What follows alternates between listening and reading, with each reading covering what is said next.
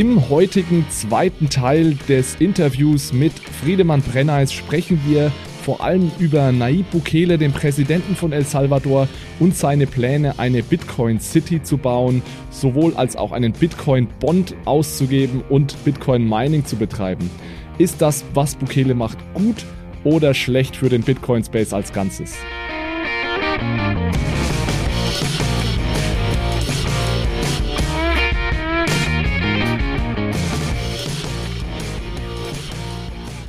Hallo zusammen und herzlich willkommen zu einer neuen Episode von Bitcoin, Fiat und Rock'n'Roll. Heute der zweite Teil des Interviews mit Friedemann Brenneis zum Thema Bitcoin in El Salvador.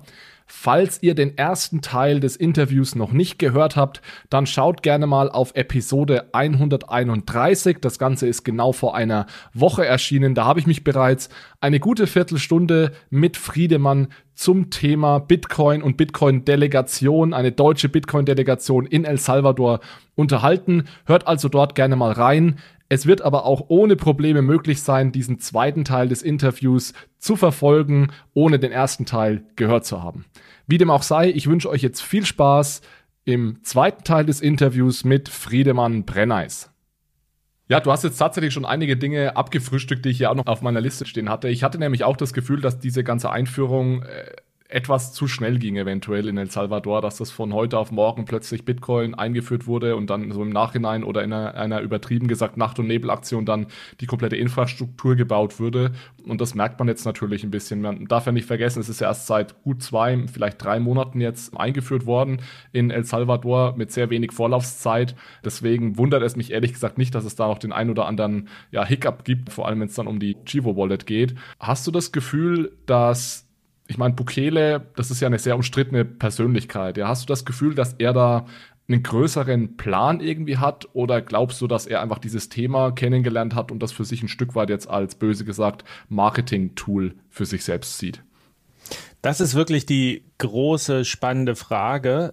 Man muss ja sagen, Bitcoin ist nicht einfach so aufgeschlagen in El Salvador, sondern es gibt ja da dieses kleine Experiment, was, was sehr erfolgreich war. Bitcoin Beach nennt sich das. Das ist ein kleiner Surfspot in El Sonte, wo jemand äh, gesagt hat, ich habe hier Geld zur Verfügung in Bitcoin, wenn ihr mir ein Konzept schreibt, was nicht einfach nur beinhaltet, dass ihr das, die Bitcoins nehmt und umtauscht, sondern dass irgendwie so eine kleine Umlauf Ökonomie schafft, dann könnt ihr dieses Geld haben. Und das ist da tatsächlich gelungen. Und das ist so ein bisschen das Paradebeispiel. Die haben offene Software benutzt.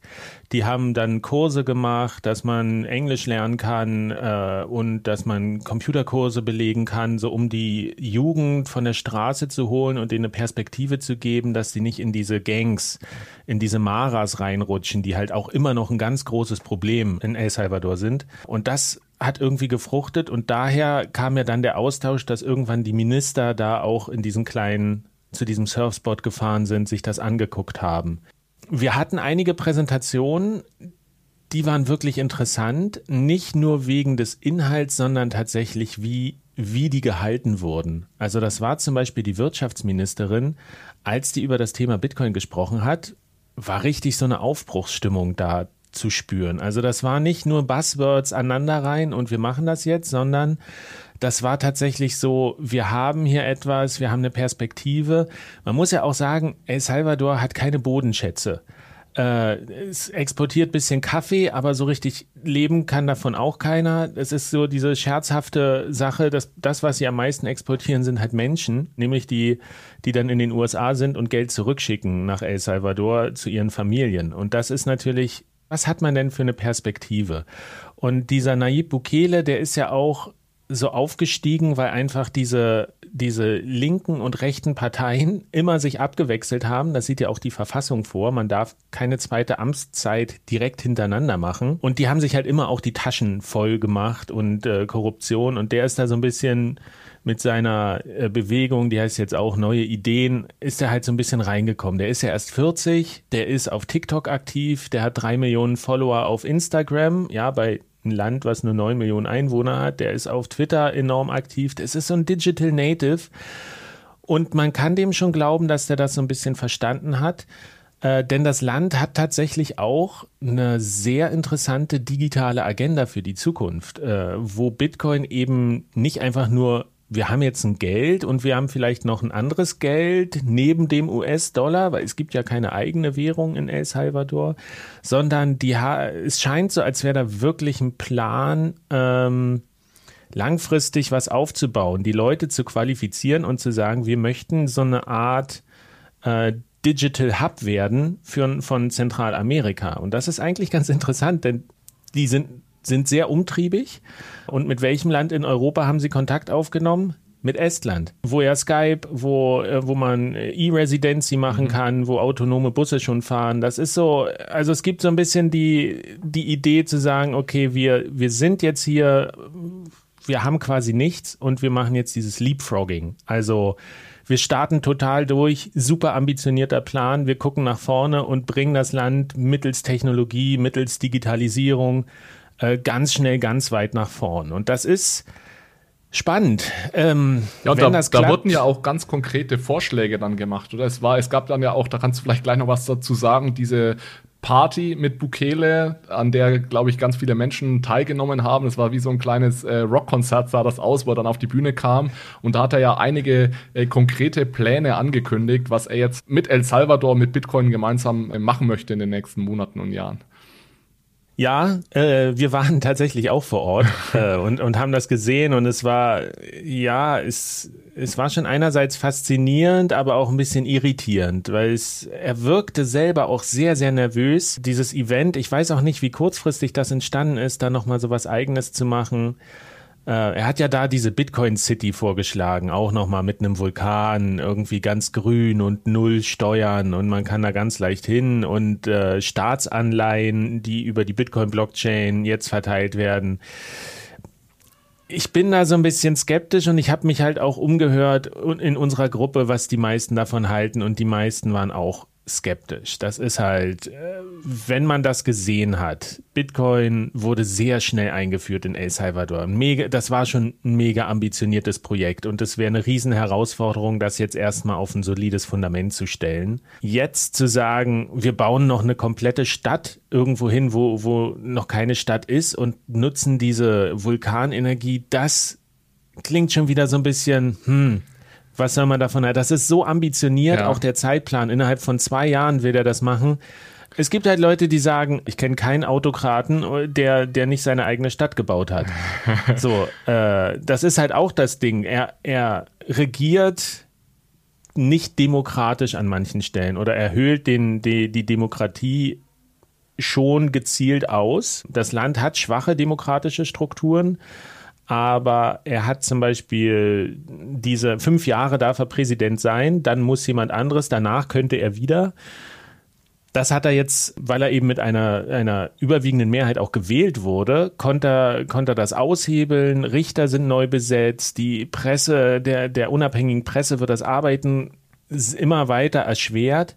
Auf der anderen Seite muss man sagen, na ja, wenn man jetzt Präsident wird und man will so ein Land erstmal in Schwung bringen und nach vorn bringen und hat einen langen Plan in die Zukunft und weiß aber, ich habe nur maximal fünf Jahre Zeit, ist der Anreiz da nicht da zu sagen, okay, ja, mache ich jetzt auch nicht so viel und mach mir vielleicht die Taschen voll mhm. oder sowas.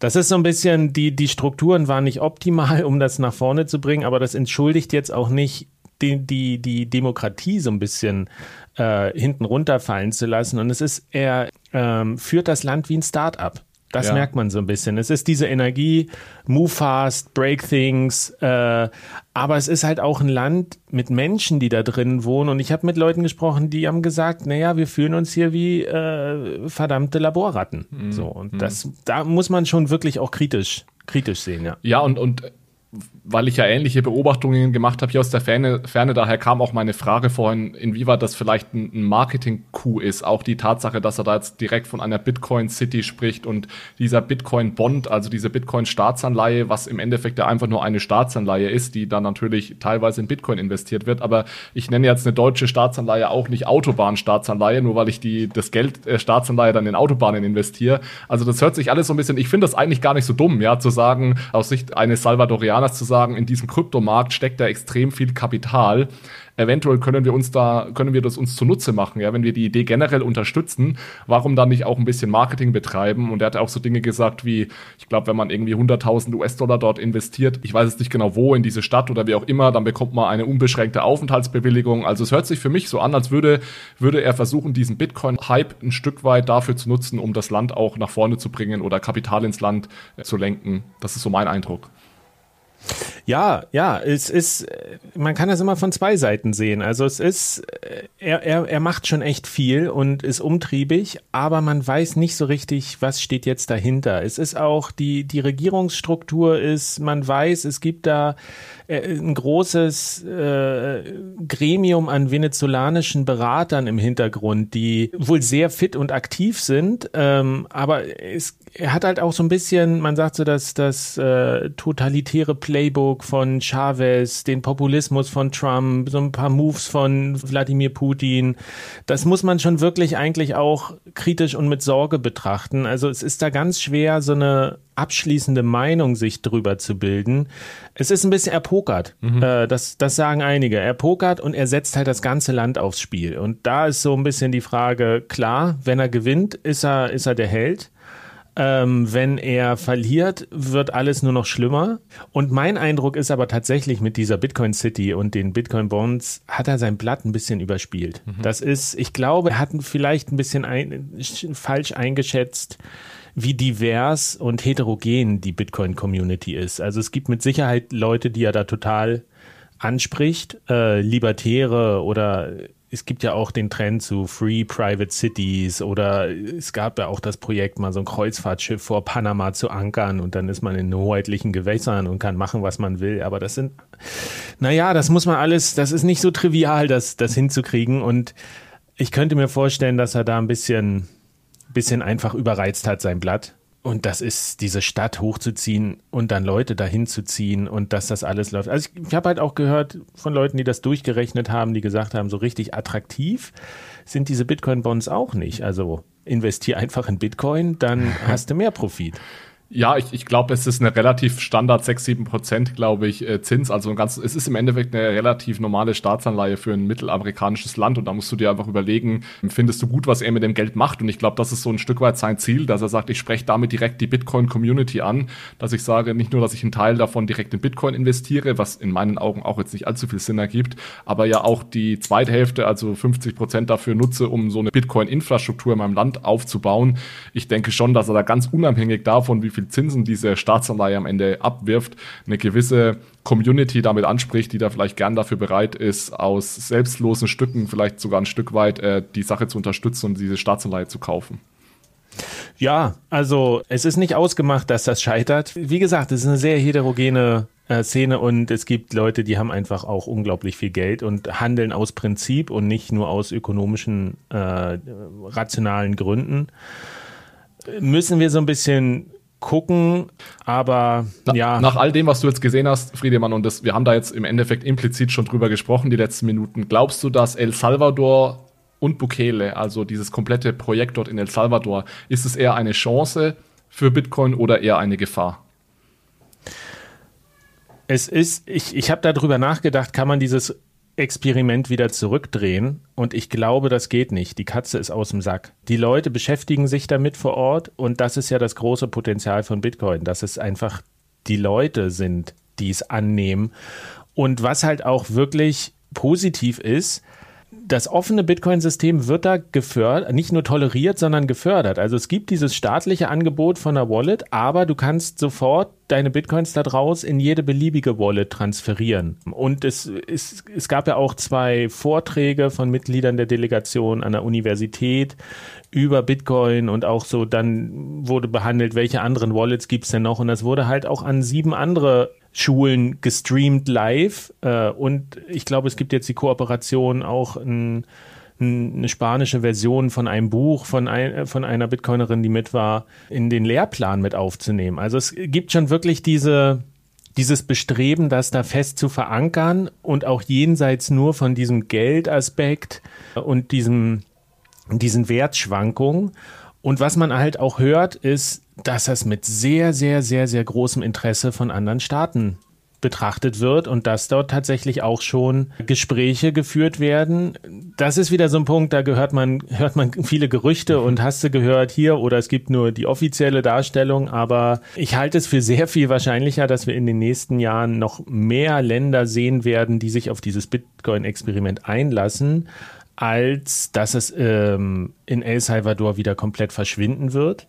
Was ich tatsächlich als Gefahr sehe, ist dieses Bitcoin City-Ding mhm. mit den 0% Steuern. Das ist so Wasser auf die Mühlen von allen Kritikern, die sagen, naja gut, Geldwäsche, da wird, ist jetzt der, die, die perfekte Steueroase für Crypto-Bros, die irgendwie äh, ja nur schnell reich werden wollen und sowas. Ob das so, ob das eine kluge Entscheidung war, ja. gut. Ähm, und die, ja. die Gefahr ist natürlich ein Stück weit, wenn es Bukele und El Salvador jetzt wirklich verbocken und sagen wir mal, entweder diese Chivo Wallet funktioniert überhaupt nicht oder es stellt sich am Ende tatsächlich heraus, dass der Staat da irgendwie Pläne hat, die dahin gehen, die Bürger zu überwachen oder dass da Daten gesammelt werden oder dass dann Geld verloren geht oder er sich wirklich irgendwie äh, Bitcoin unter den Nagel reißt. Also wir wollen das natürlich alles nicht hoffen, aber ich glaube, wenn das direkt in El Salvador jetzt schief geht, dann kann natürlich das, die generelle Bitcoin-Adoption auch in anderen Ländern mal locker um fünf oder zehn Jahre zurückwerfen. Weil wenn ich dann daran denke, sagen wir mal, in x-beliebiges Land, Honduras, die wollen das als zweites machen. Natürlich schauen dann die, schaut die Bevölkerung dann, was ist in El Salvador passiert. Und wenn das da völlig schief gegangen ist, vermute ich mal, ist da die Skepsis natürlich dann riesengroß. Also ich glaube schon, dass das so eine High-Risk, High-Reward-Situation jetzt gerade in El Salvador ist. Wenn das gut geht, dann kann das diese ganze Bitcoin-Idee ähm, extrem beschleunigen. Aber wenn es schief geht, dann kann das auch ein Riesenbremser sein erstmal. Auf jeden Fall. Was man halt noch äh, bedenken muss, ist, dass es halt so ein interessanter Use Case für multinationale Konzerne ist. Also ich höre, ich war selber nicht bei McDonald's, äh, weil ich das Essen einfach nicht mag. Aber was ich da höre, ist, alle waren so beeindruckt davon, wie die innerhalb kürzester Zeit diese Infrastruktur sich geschaffen haben, dass die Node laufen haben, dass die Lightning-Zahlung nehmen, dass die Bitcoin-Zahlung nehmen und das absolut reibungslos funktioniert. Bei Starbucks wohl auch. Und es sind ja ähm, wenn man durch, durch San Salvador fährt, dann sind ja diese amerikanischen Fastfood-Ketten und sowas an jeder Ecke vertreten, wirklich. Und das ist, glaube ich, für diese Konzerne ist es ein unglaublich spannendes Learning, weil sie müssen es da irgendwie machen. Sie kriegen so den Schubser da rein in dieses Thema und sammeln da, glaube ich, unglaublich viel Erfahrung. Und wenn du, ich meine, ein überstaatliches Geld, das ist auch für ich meine, für Reisende ist es immer praktisch, eine Art Geld dabei zu haben, was einfach in jedem Land der Welt funktioniert. Und wenn du sagst, ich gehe, egal in welchem McDonalds auf der Welt, und ich kann immer zur Not kann ich halt überleben, indem ich meine Pommes und meine Cola mit Bitcoin bezahle. Ist das vielleicht auch schon ja, also das geht halt nicht weg, egal wie das Experiment mit dem Land ausgeht. Die, die Erfahrungen, die damit gemacht werden, die Menschen, die Unternehmen, die Konzerne, das ist halt Wissen, was auf jeden Fall bleibt. Ja. Du hast vorhin gesagt, dass du an, ein, an der einen oder anderen Stelle noch Artikel schreiben wirst oder deine Reiseerfahrungen irgendwie journalistisch aufbereiten wirst. Gibt es da schon etwas oder wo, wo wird man das finden können? Jetzt kommende Woche, am 11. habe ich ein, eine kleine Reportage auf Deutschlandfunk Kultur. Ähm, kann ich dir dann aber auch nochmal den Link schicken, äh, wenn das raus ist. Dann mache ich noch was für T3N, das Heft. Eine kleine mhm. Reportage über die Technik und dann gibt es tatsächlich eins der auflagenstärksten Magazine Europas, was, was ich vorher nicht wusste, The Red Bulletin. Äh, okay. Das ist von, von Red Bull und wird irgendwie ja in vier Sprachen Zeitungen beigelegt. Die machen wohl auch ein komplettes Heft nur zu Bitcoin. Ich dachte, jetzt kommt sowas wie die, wie die Apothekenschau oder sowas. Aber nee, es ist größer. okay. Es ist tatsächlich noch größer. Aber Apothekenschau wäre auch spannend. okay, du, wenn man dir irgendwie auf Twitter folgt, dann bekommt man das vermutlich äh, mit, oder? Dann würde ich nämlich einfach deinen Twitter-Handle in die Shownotes mitpacken. Genau, ja, ja. Alles klar, super. Ich habe auch eine äh, richtig gute Honigdachs-Episode, äh, Podcast-Episode gehört zu dem Thema. Es war ein bisschen laut im Hintergrund, aber das fand ich auch sehr amüsant. Da habt ihr, habt ihr glaube ich, direkt aus El Salvador aufgenommen. Äh, genau, äh, vom Bitcoin Beach, wo, wo eine Party dann gefeiert wurde. Und da haben wir auch mit äh, Alex von Frankenberg gesprochen. Das ist ja Geschäftsführer vom Hightech Gründerfonds. Und der ist ja, also ich, als Journalist muss ich ja auch kritisch sein. Und der war total geflasht, wie das funktioniert von der Aufbruchsstimmung im Land. Also ja. der ist sehr beeindruckt, überzeugt davon und sagt, das ist das große Ding und wir sehen hier die Zukunft tatsächlich. Es gibt ja diesen schönen Spruch, die Zukunft ist schon da, sie ist nur ungleich verteilt.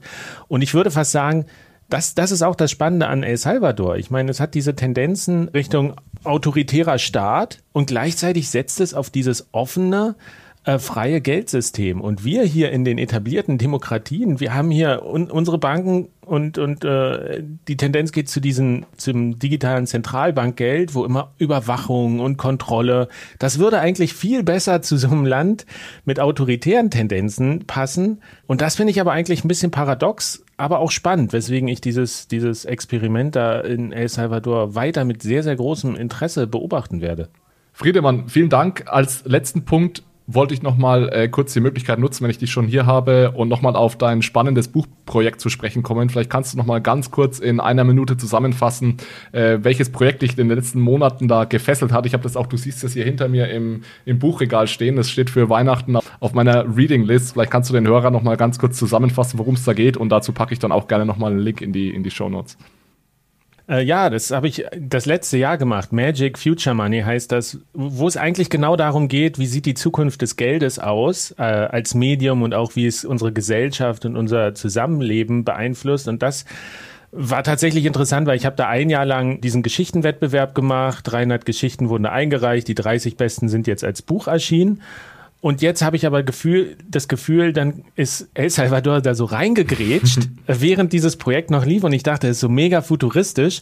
Und da, da sehen wir eigentlich, dass die Zukunft des Geldes schon längst da ist und dieser Wandel auch passiert. Und deswegen äh, kann ich nur jedem empfehlen, sich diesem Thema mal anzunehmen und anzufangen, über das Geld der Zukunft nachzudenken. Sei es Bitcoin, sei es jetzt, äh, gibt ja verschiedene Visionen, Energie, Erinnerung, Social Credit Score, pipapo. Aber ich glaube, wir werden in den nächsten Jahren enorme Entwicklung in diesem Bereich sehen und äh, besser, man ist da nicht vollkommen unvorbereitet, wenn das losgeht. Friedemann, herzlichen Dank für deinen Reisebericht, äh, für, dafür, dass du hier Rede und Antwort gestanden hast. Wir bleiben da auf jeden Fall weiterhin am Ball und ja, ich hoffe dann, wenn es mal wieder zu einer Reise kommt, dass ich da dann auch mitkommen kann und dann können wir gemeinsam am Bitcoin Beach dann auch mal einen Cocktail schlürfen zusammen. Danke dir. Ich kann es dir sehr empfehlen.